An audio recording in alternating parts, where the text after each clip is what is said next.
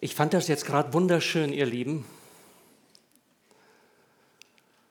Es ist manchmal im Gottesdienst ganz, ganz wichtig, dass auch diejenigen, die vorne stehen, deutlich machen, dass das, was geht, nicht an dieser Wand hier hängen bleibt und auch nicht an dieser Bühne. Und dann wenden wir uns gemeinsam einem Kreuz zu, einem Text und einem Gebet.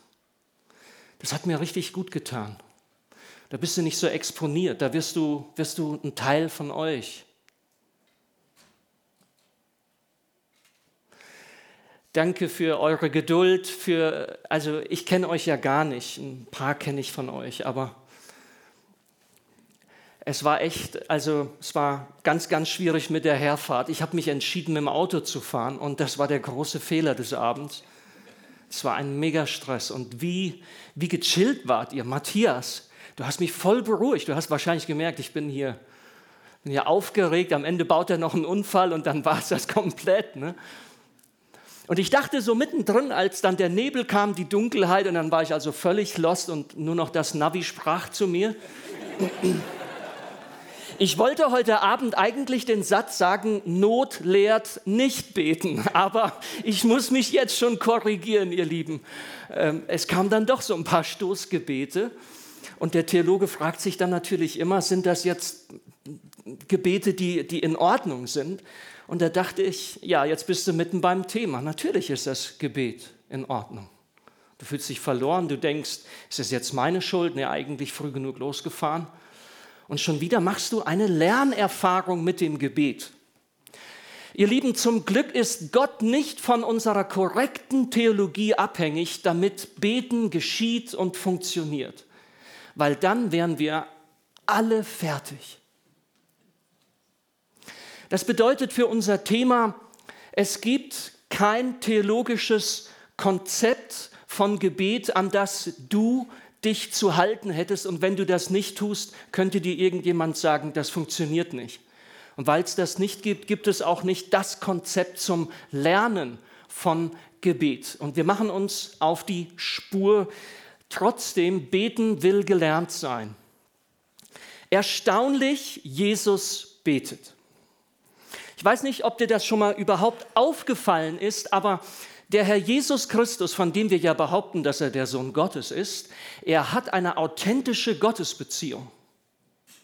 Ich habe mich, als ich da mal aufmerksam wurde, gefragt, führt Gott jetzt Selbstgespräche? Also zu wem betet er denn? Er ist doch Gott, aber er redet zu Gott und seinem Vater. Und das zeigt natürlich schon, dass wir an einen Gott glauben, der selber ein betender Gott ist. Wir glauben an einen Gott, Vater, Sohn und Heiliger Geist, der selber ein ewiges Kommunikationsgeschehen ist, ein ewiges Gespräch. Jesus betet. Was aber noch erstaunlicher ist, Jesus lernt beten. Es ist in der Tat noch kein Meister vom Himmel gefallen. Auch der, der vom Himmel auf die Erde kam, musste Spiritualität lernen. Auch ihm war das Gebet nicht einfach in die DNA programmiert oder in die Wiege gelegt und dann ging es los. Auch er hat eine wunderschöne Geschichte. Ich würde sogar sagen, auch er hat ein Drama des Betens hinter sich. Hier habt ihr den Vers, den könnt ihr so neben meiner Tonspur anschauen, habt es wahrscheinlich schon, schon. Der Hebräerbrief behauptet tatsächlich, dass Jesus seine Gottesbeziehung gelernt hat.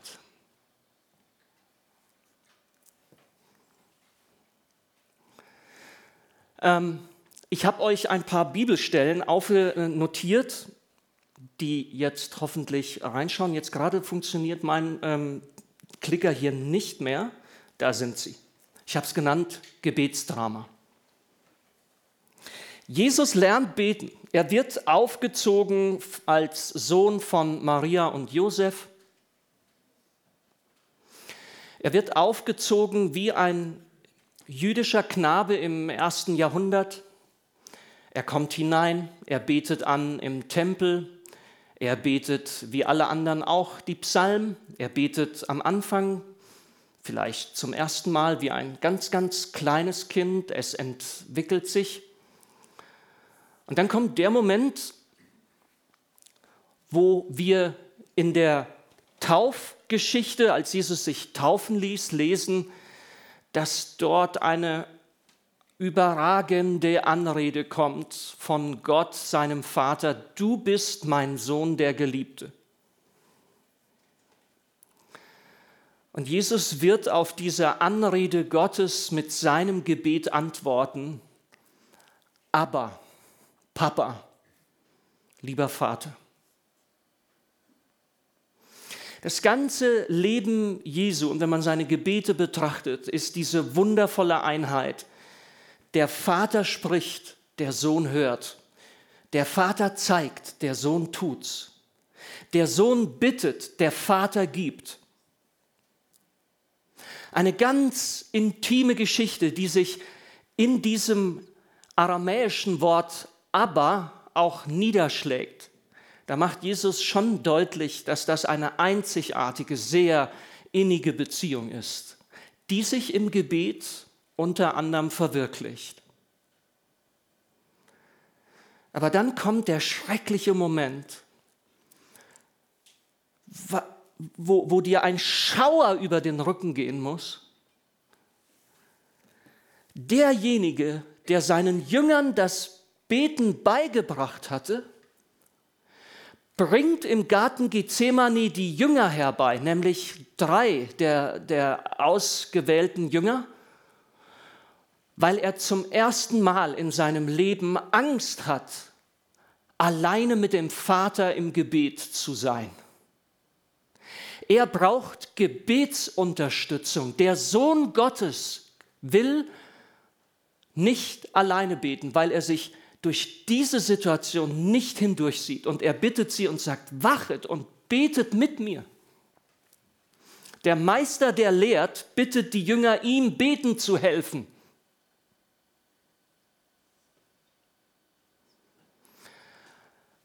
Vater, lass diesen Kelch an mir vorübergehen. Vater, alles ist dir möglich. Wieder dieses innige Vertrauen, lass diesen Kelch an mir vorübergehen. Aber auch die Bereitschaft, wenn Wille gegen Wille ist, dann bin ich bereit, meinen Willen unterzuordnen im Gebet. Und genauso passiert es. ist ein unerhörtes Gebet. Also ich würde vom Sohn Gottes ja erwarten, dass er weiß, was hier der große Heils- und Erlösungsplan Gottes ist. Wie kommt er denn auf das schmale Brett, dass der jetzt allen Ernstes noch denkt, sein Papa, sein Vater könnte das ganze Ding noch mal irgendwie umtüfteln? Merkt ihr, wie Jesus betet? Ein unfassbarer Glaube, unerhört. Aber dieses Gebet ist in doppelter Weise ein unerhörtes Gebet, weil es wird wirklich nicht erhört. Es ist das erste Gebet des Sohnes, von dem wir wissen, dass es nicht erhört worden ist.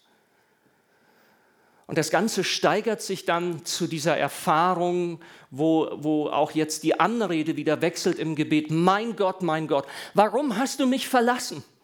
Wie ein Echo dieses, dieses Rufs im Garten Eden. Adam, wo bist du? Und jetzt kommt das Echo zurück. Gott, wo bist du denn?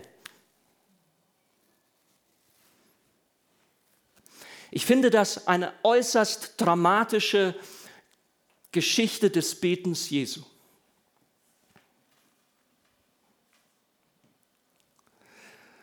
Herr, lehr uns beten. Wir sind als Menschen gebetssehnsüchtig, wir sind gebetsneugierig, wir sind gebetswillig, wir sind gebetseifrig. Ja, lasst uns mal ganz positiv ansetzen. Die Welt hat Bock auf Beten, richtig Lust. Die beten wie die Weltmeister da draußen, nicht nur die Gläubigen. Gebet ist während der ersten Pandemiewelle auf Google durch die Decke gegangen. Johannes Hartl hat es geschafft in die Bildzeitung in Deutschland mit seinem gemeinsamen Gebet in der Pandemie. Und alle waren gespannt, ja, bringt es jetzt was oder nicht? Wenn du, wenn du dir die Religionsmonitore anguckst, dann Beten steht ganz oben. Und wenn wir fragen, Herr, lehr uns beten, und wenn wir fragen, kann man das überhaupt lernen, lernen dann, dann möchte ich bei unserem erstmal positiv ansetzen. Ich, ich, finde übrigens, wir setzen in, im Glauben immer viel zu sehr negativ an. Herr, lehr uns beten, ja, weil es so mies ist, weil ich, weil ich ein schlechter Beter bin. Ich bin ja auch kein Weltmeister im Beten. Äh, ähm, und dann, dann komme ich immer aus einem Defizit heraus. Ja? Und ich mache mich selber noch viel fertiger, wie ich schon bin.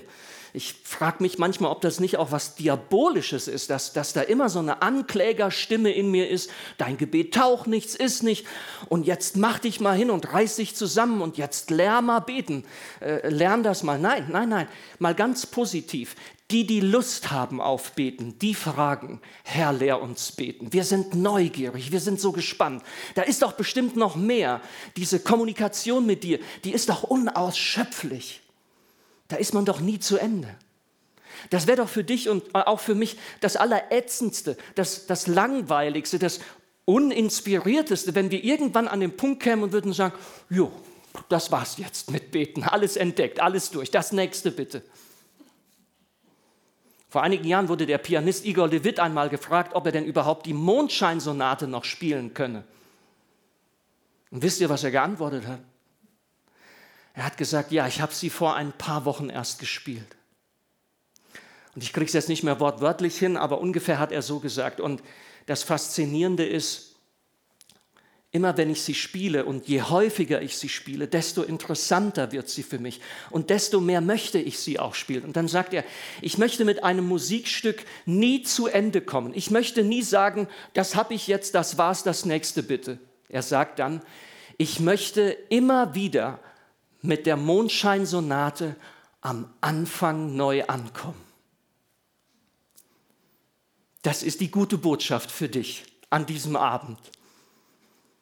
Du wirst nie fertig sein und Gott wird mit dir nie fertig sein. Wir werden immer wieder neu anfangen und er wird uns unser Leben lang und für ewig und drei Tage neue Dinge beibringen und entdecken lassen übers Gebet. Aber wir sind uns natürlich auch einig dann kommen die Erfahrungen mit dem Gebet und wir werden gebetsunsicher. Und aus der Unsicherheit des Betens zeigt sich auch, dass wir so gebetsunwissend sind. Und dann werden wir manchmal auch gebetsunfähig, weil das Leben uns auf die Bretter schickt. Und aus der Gebetsunfähigkeit kommt, dass wir gebetslustlos werden und am Ende sogar auch gebetsunwillig. Ach, ihr Lieben, Jesus Christus, der Sohn Gottes, ist in diese Gebetssituation hineingekommen. Er hat sich entschieden, zum Vater im Himmel zu beten, unter exakt genau denselben positiven, aber auch negativen Bedingungen, wie du und ich beten müssen. Und er hat gebetet, aber wie? Und seine ganze Autorität, uns das Beten zu lehren, speist sich aus seiner Erfahrung, dass unser Heiland selber erst einmal unter unseren Bedingungen beten gelernt hat. Das ist die Entdeckung des gestrigen Tages für mich. Ich darf euch hier frank und frei bekennen, ich habe diesen Gedanken, diese Idee, diese Inspiration noch niemals so gehabt. Ich habe sie noch nie mit keinem Menschen geteilt. Dass die Autorität, Herr, lehr uns beten, daher kommt, dass er es selber erstmal gelernt hat. Und ich fühlte, als ich das entdeckte vor 24 Stunden, fühlte ich mich dem Herrn Jesus so nah, das war ein richtiges geistliches Gebetserlebnis in meinem Theologenzimmer. Ich danke euch, dass ihr mir dieses Erlebnis beschert habt, indem ihr mich eingeladen habt hierhin. Und weil Jesus mit Hilfe des Heiligen Geistes betete, deshalb gibt er eine doppelte Antwort auf die Frage, Herr, lehr uns beten. Zuerst sagt er, ja, betet wie ich. Ich beteilige euch an meiner Anrede. Vater, lieber Vater. Vater unser, unser Vater im Himmel. Aber wenn du die Geschichte weiterliest, dann sagt Jesus danach, und ihr sollt so bitten, wie ein Freund seinen Freund bittet. Der will das Brot nicht rausrücken zu Mitternacht. Aber wenn schon der das rausrückt, um wie viel mehr wird der Vater im Himmel den Geist, den Heiligen Geist denjenigen geben, die ihn darum bitten. Jesus hat nämlich selber immer unter der Leitung und unter der Führung des Heiligen Geistes gebetet. Woher wusste Jesus, dass man alleine Gott anbeten muss und nicht irgendeine andere glänzende Macht auf dieser Welt? Woher wusste er das?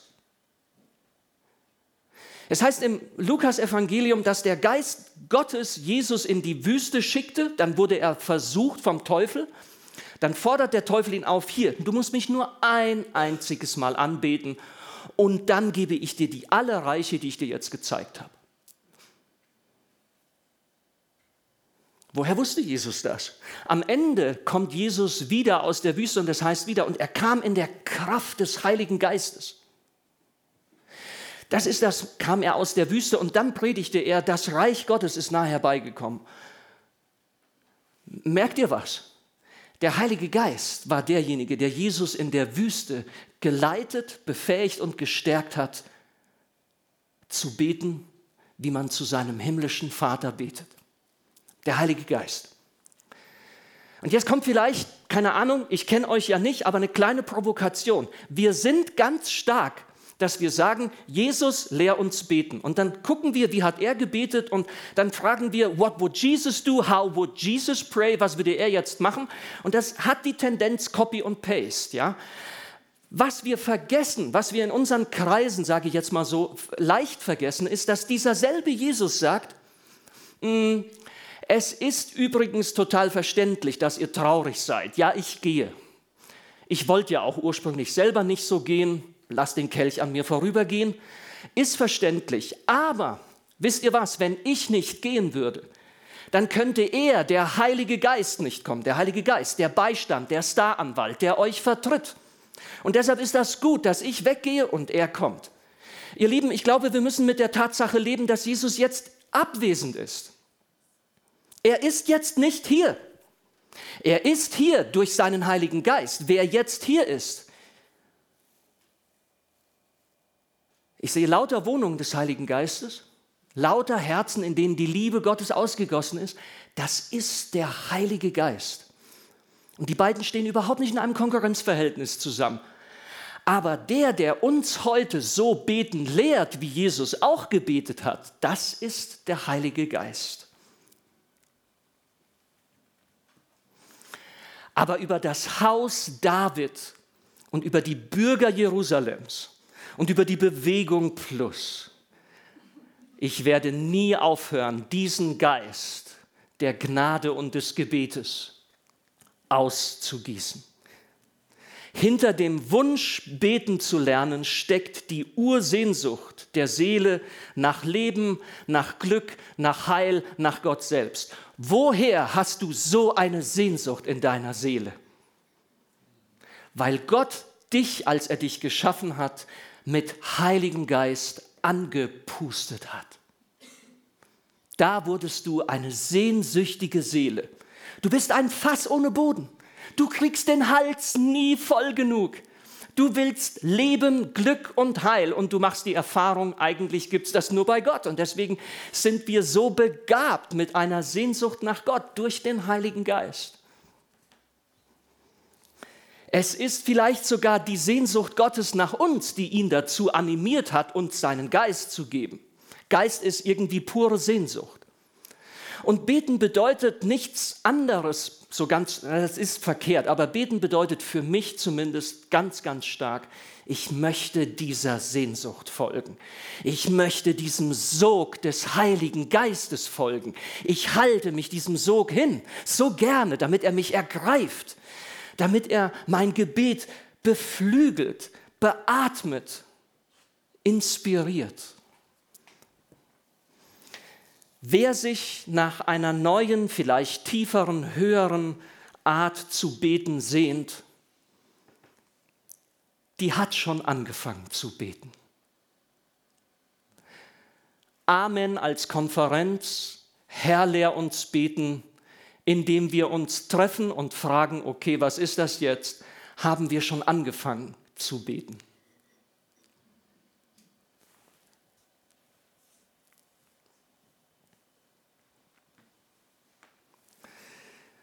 Wir wissen nicht, da war gerade eben ein Bibelvers, vielleicht kriege ich den noch mal hin. Wir wissen nicht, äh, wie wir beten sollen. Irgendwie verschwindet der da wieder. Keine Ahnung, ich probiere es nochmal.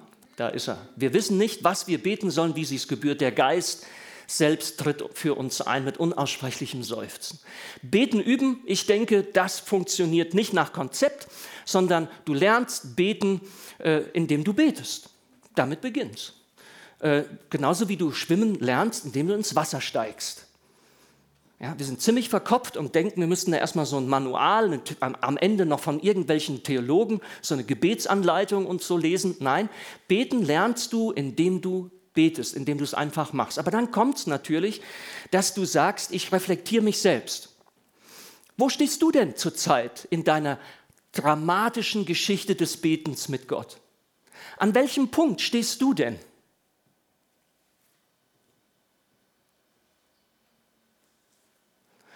Hat sich die Art, wie du betest, bewährt für dich? Oder nicht? Wonach sehnst du dich? Wie kann die Theologie dich inspirieren, indem sie dir die Heiligen rüberschiebt und sagt, guck mal, wie die gebetet haben, guck mal, was sich da bewährt hat oder nicht. Guck mal, wo die dachten, sie beten zu Gott, haben aber Götzen angebetet.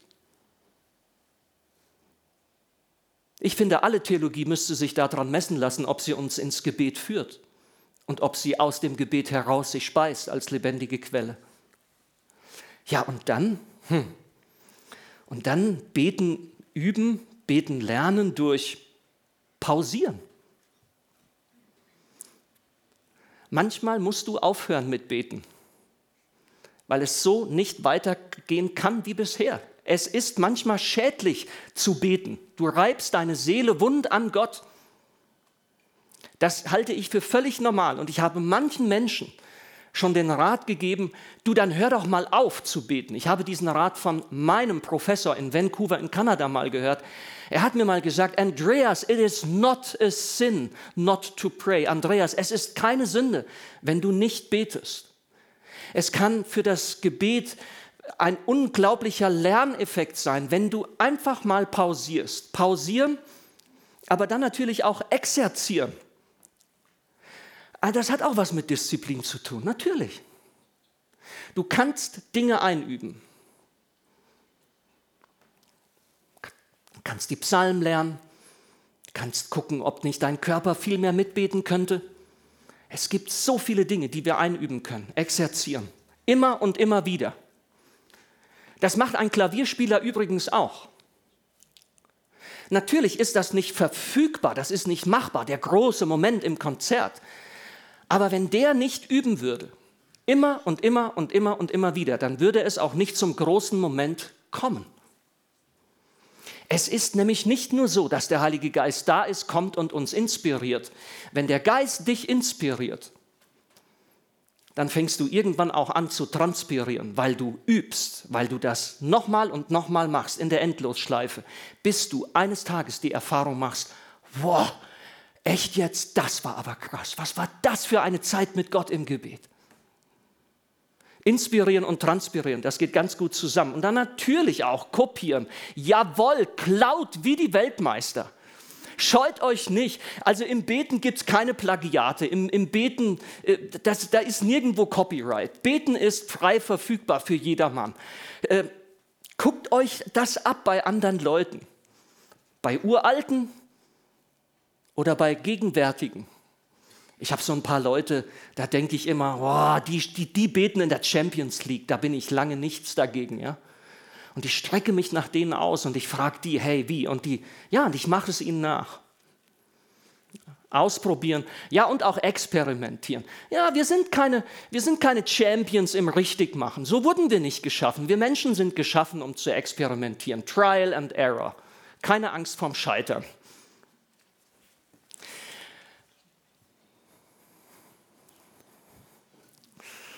Weil das so stressig war. Ich hätte euch jetzt fünf Minuten eine Motette von Johann Sebastian Bach gegönnt. Der Geist hilft unserer Schwachheit auf. Es ist zum Niederknien schön, wie Johann Sebastian Bach dort diese, diese lehrende und uns beistehende, beflügelnde Funktion des Heiligen Geistes für unser Beten vertont hat. Geht jetzt nicht. Vielleicht morgen Abend, keine Ahnung.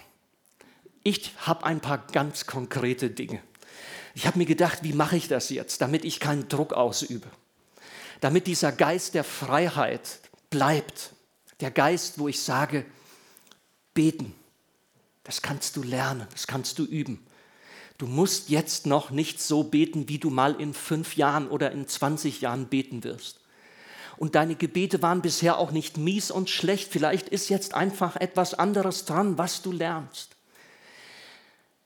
Da besteht ja jetzt sofort die Gefahr, wenn ich das konkret mache, dass ich sagen würde, so läuft das und das müsst ihr jetzt machen.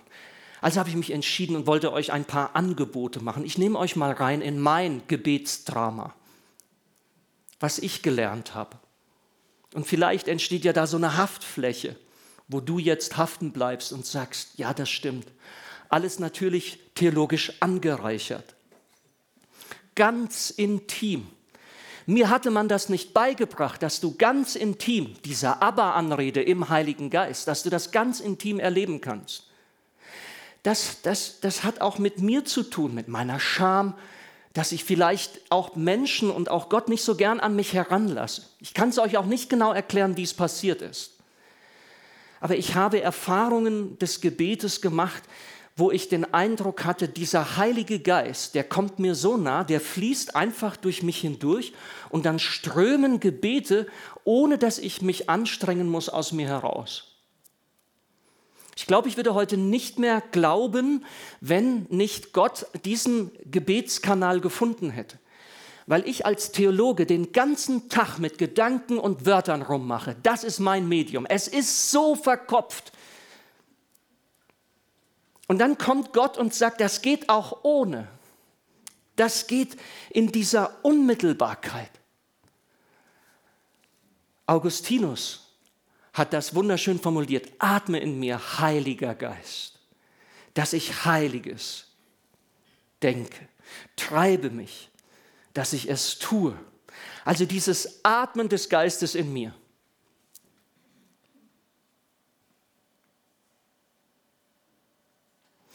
Ich habe euch ein Gebet mitgebracht.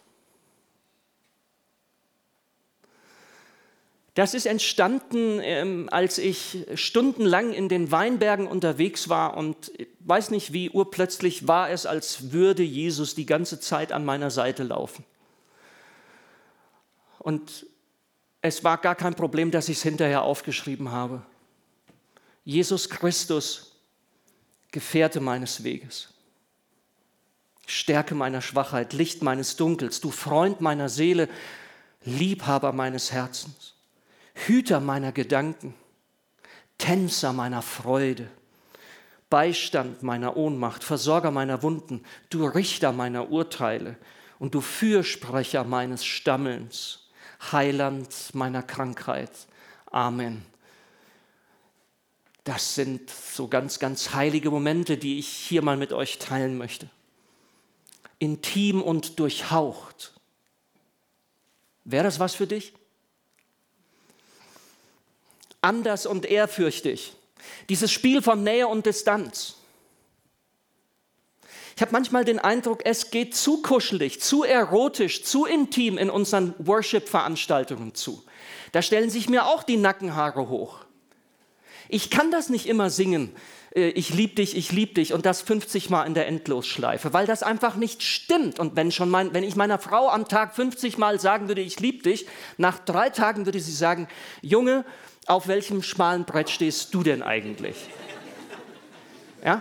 Und, und, und es gibt manchmal, und vor allen Dingen, wenn dann von der Bühne noch dieser Intimitätsdruck erzeugt wird, sodass du den Eindruck hast, mit mir stimmt jetzt was nicht, wenn ich nicht ganz intim mit Gott sein kann, dann finde ich, wird es gefährlich. Und da müssten wir uns als betenden Menschen ins Gedächtnis rufen, der Heilige Geist ist auch derjenige, der dafür sorgt, dass du am Leben bleibst, wenn du Gott intim begegnest. Gott schützt dich vor seiner Heiligkeit, vor seiner Erhabenheit. Und das geschieht auch im Gebet. Deshalb unterscheiden wir auch zwischen Lobpreis. Im Lobpreis, da bist du von der Schönheit Gottes hin und weggefegt. Da kannst du nicht anders als abgehen. Ja, aber bitte, hallo, volle Kanne, ja?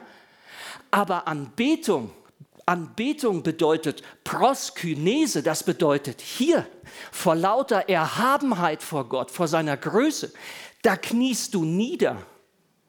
Das sind zwei unterschiedliche Dinge, aber ich habe den Eindruck, diese, diese heilige Ehrfurcht vor Gott, das, also, das können wir doch wieder lernen, oder?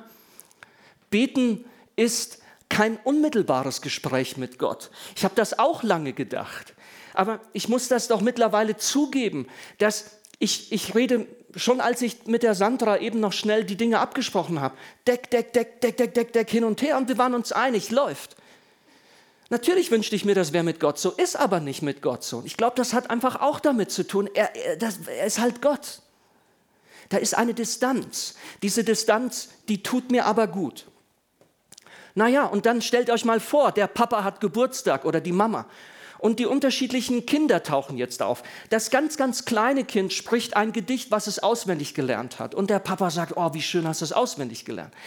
Die ältere Tochter sagt, ähm, ich habe eine Rede vorbereitet. Und dann kommt die Frau oder dann kommt der Mann. Und sie steht vor ihm und sagt gar nichts. Die gucken sich nur in die Augen.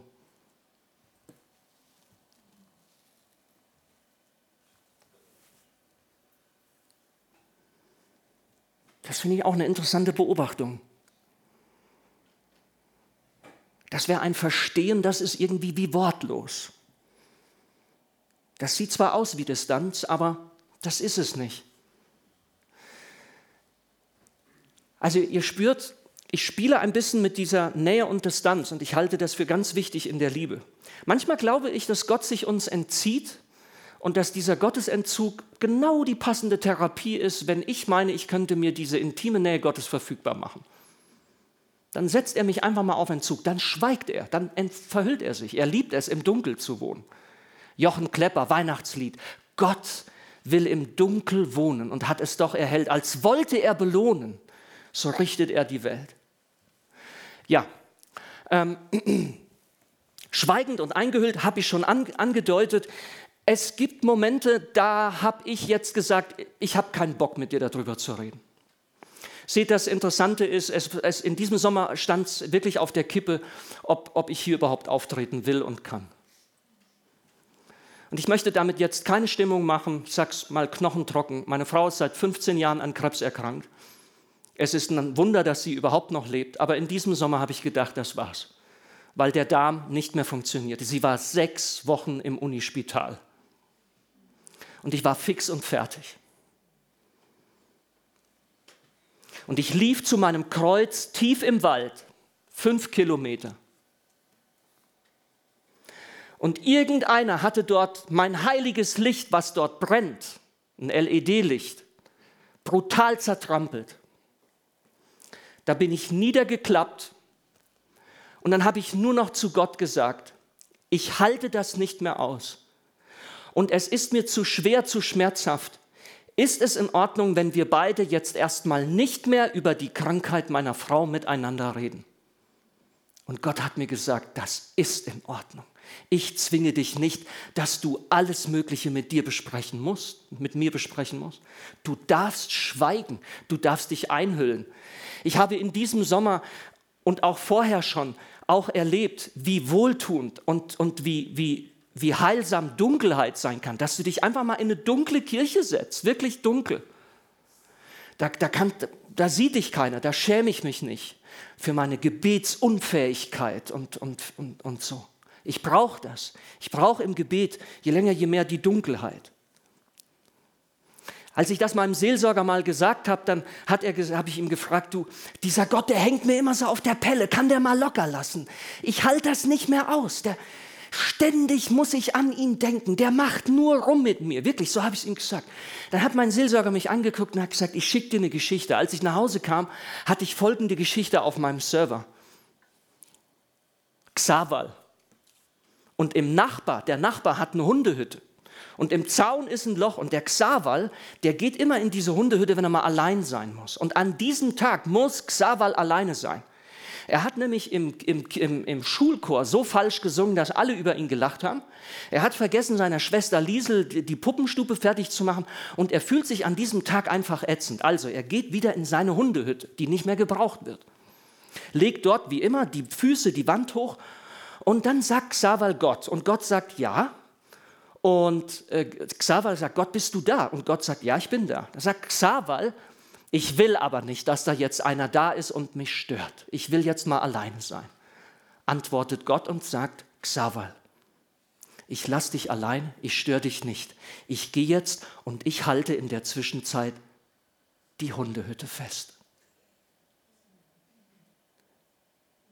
Es gibt eine Abwesenheit Gottes, da ist er anwesend. Und ich brauche das manchmal.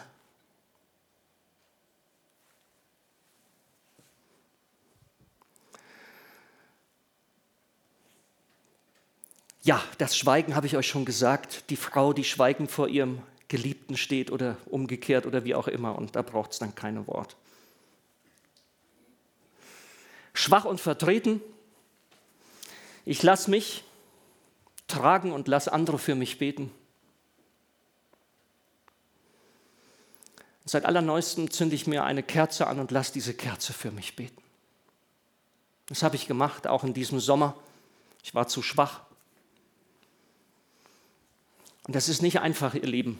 Es ist nicht einfach, wenn du nicht mehr glauben kannst, dass Gott noch mit deiner Frau was vorhat, wenn du Schweigen vereinbart hast und dann erzählst du das ausgewählten Freunden und fast durch die Bank die Reaktion ist, jetzt erst recht beten, jetzt erst recht für Heilung beten, jetzt aber, wir stehen dir bei, wir hoffen mit dir, aber du kannst nicht mehr hoffen, weil du allen Ernstes überlegst, ob der Heilige Geist dich nicht im Gebet darauf vorbereitet, dass du deine Frau loslassen musst.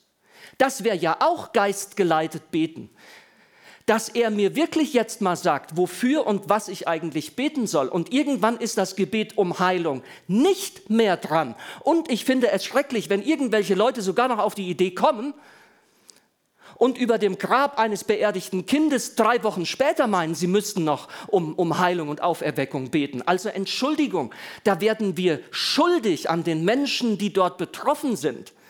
Geistesleitung bedeutet auch, dass du, dass du merkst und an den Punkt kommst, was ist jetzt? Und spürt ihr, das war eine riesige Spannung in diesem Sommer, dass ich echt gedacht habe, hört mir auf, ich will es gar nicht wissen. Und dann habe ich aber gedacht, woher nehme ich das? Und ich habe allen Leuten gesagt, betet so, wie der Heilige Geist euch das aufs Herz gibt. Und ich habe die für mich beten lassen und ich wette, das hat uns durchgetragen. Und die Kerze, ich glaube tatsächlich, das ist jetzt ein bisschen esoterisch abgefahren, mystisches Zeugs, vergebt mir, aber ich glaube wirklich, dass Gott mit, mit der Kerze, die ich dann anzünde und ich sage so, die steht jetzt hier, du brauchst sie nicht, aber ich brauche die, damit ich dir gegenwärtig bleibe, weil ich habe nicht die Kraft dazu. Ich, gut Nacht und das war's jetzt. Und dann habe ich so den Eindruck, die Kerze betet für mich ständig zu Gott. Und, und manchmal, manchmal kommt dann mein Leib auch mit, dass ich sage, es reicht nur noch, dass ich mich bekreuzige.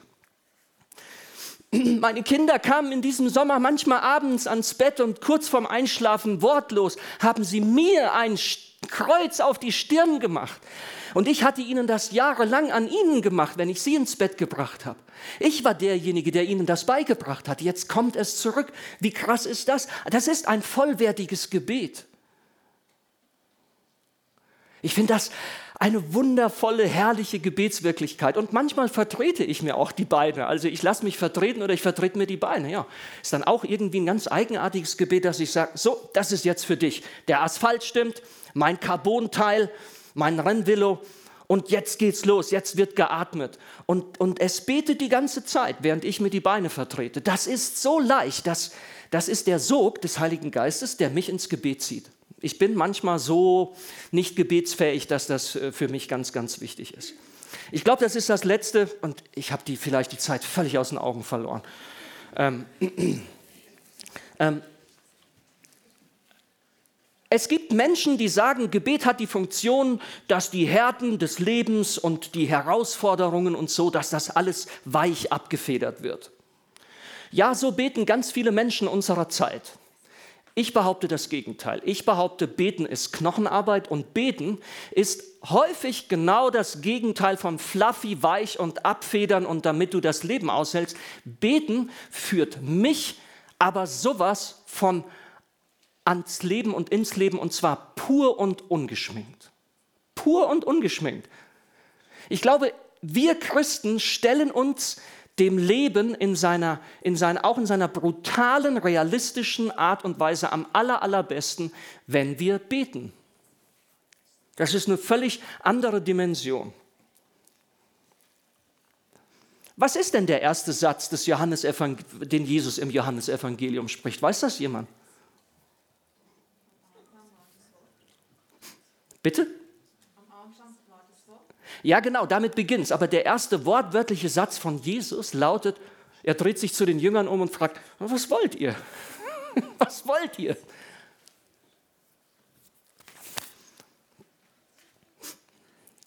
Wie viel wird gequasselt in unseren Gebeten?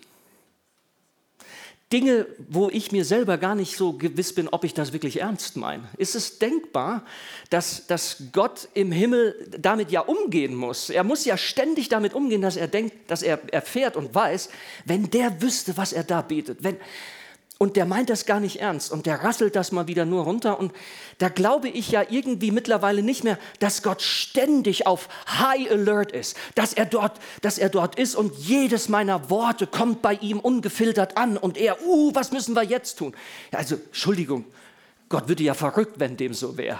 Ich glaube, Gott ist eigentlich ziemlich gechillt und weiß das und, und, und sieht ja da auch unsere Gebetsunfähigkeit und dass wir in einer Gesellschaft der Talk- und Quasselrunden leben und das getwittert wird wie die Weltmeister. Und ich glaube, dass es dann aber auch wichtig ist, dass er, dass er, dass er wie ein, ein Gespür hat im Heiligen Geist, dass er merkt, ihr Engel, jetzt mal alle Ruhe, die beten dort und die meinen das ernst. Die haben sich auch zusammengetan. Um dieses Gebet kommen wir nicht drum herum. Und sie beten ungeschminkt. Sie sagen uns jetzt mal ohne diesen frommen und theologischen Überbau und Kuchen, sagen sie uns und mir, ihrem Gott, zu dem sie beten, exakt eins zu eins, was sie wollen, was sie nicht mehr wollen und wie es ihnen gerade geht. Und ich glaube, das ist dann der Moment, wo der blinde Bartimäus von Jesus gehört wird, wo die Frau mit diesem grässlichen Blutfluss geheilt wird und, und, und. Das ist genau dieser Moment.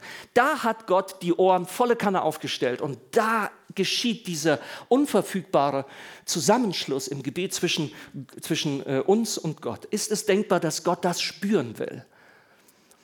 Dass Gott deshalb auch sagt, geh noch mal weg. Du brauchst jetzt erstmal Zeit für dich. Werd dir mal klar, was du wirklich willst. Deshalb halte ich mich im Gebet häufig Gott hin.